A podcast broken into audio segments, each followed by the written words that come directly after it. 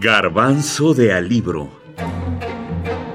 El autor es su escritura. Su obra. Lord Dunsany. La hija del rey del país de los elfos. La historia. Lord Dunsany escribió un prefacio en esta novela. Espero que ninguna insinuación sobre una tierra extraña evocada en el título de este libro aleje a los lectores, puesto que aunque algunos capítulos en efecto transcurren en el país de los elfos, en la mayor parte no se muestra otra cosa que no sea el rostro de los campos que conocemos, un bosque inglés como cualquier otro, una aldea y un valle de lo más comunes, todos situados a unos 20 o 25 kilómetros de la frontera con el país de los elfos. Con esta advertencia arranca una de las grandes novelas de la literatura fantástica.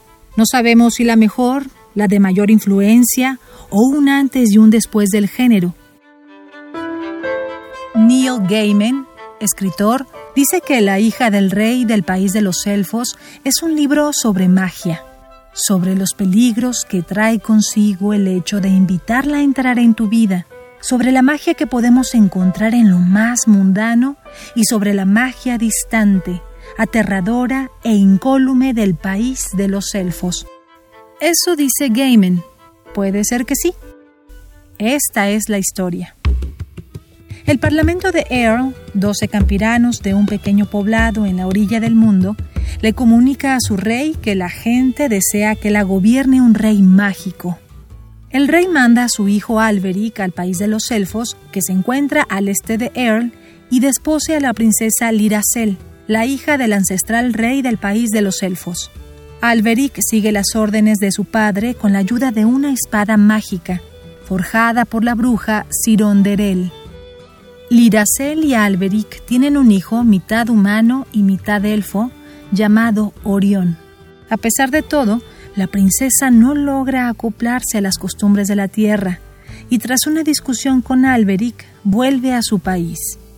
El nuevo rey emprende una ardua aventura para recuperar a Liracel, pero se le van los años, uno tras otro, en esta diligencia casi absurda. Liracel también añora los campos de la tierra, a su hijo y a Alberic, por lo que convence a su poderoso padre de asimilar el pequeño reino de Earl al tejido del país de los elfos para disfrutar de la fantasía eterna de su propio país como de los simples encantos de la tierra. Pero no todo es un cuento de hadas. La asimilación de dos mundos trae muchas dificultades. El Parlamento de Earl, los pobladores que pedían magia, ya no deseaban tanta. Y entonces vienen todas las interpretaciones posibles el tema de la otredad, el tema del tiempo, el amor, etc. Y aunque una novela solo dirá lo que en ella está escrito y no podemos exigirle más, sí queremos advertirles de su valor poético. Queremos hablarles de esas imágenes al llegar el crepúsculo o al despertar de la aurora, de ese lenguaje que nos dice cómo transcurre el tiempo en el país de los elfos, si Lord Dunsany solo hubiera escrito La hija del rey del país de los elfos, ya habría hecho suficiente por el género del fantástico.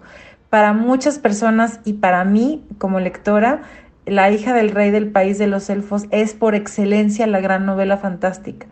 Eh, a diferencia de lo que pasa hoy día con los grandes bestsellers en cualquier género, pero también el fantástico, Em, la hija del rey del país de los elfos no es en absoluto formulaica, ¿no? Los personajes no son bidimensionales, la prosa no es sencilla, todo es muy complejo, todo está muy bien elaborado. En realidad lo fantástico es como siempre un pretexto, un mecanismo para hacer un señalamiento respecto de la realidad y de las atrocidades que pasan en el país de Earl, que es el país donde transcurre, digamos, la realidad sin magia. Gwendolyn Perla traductora y editora.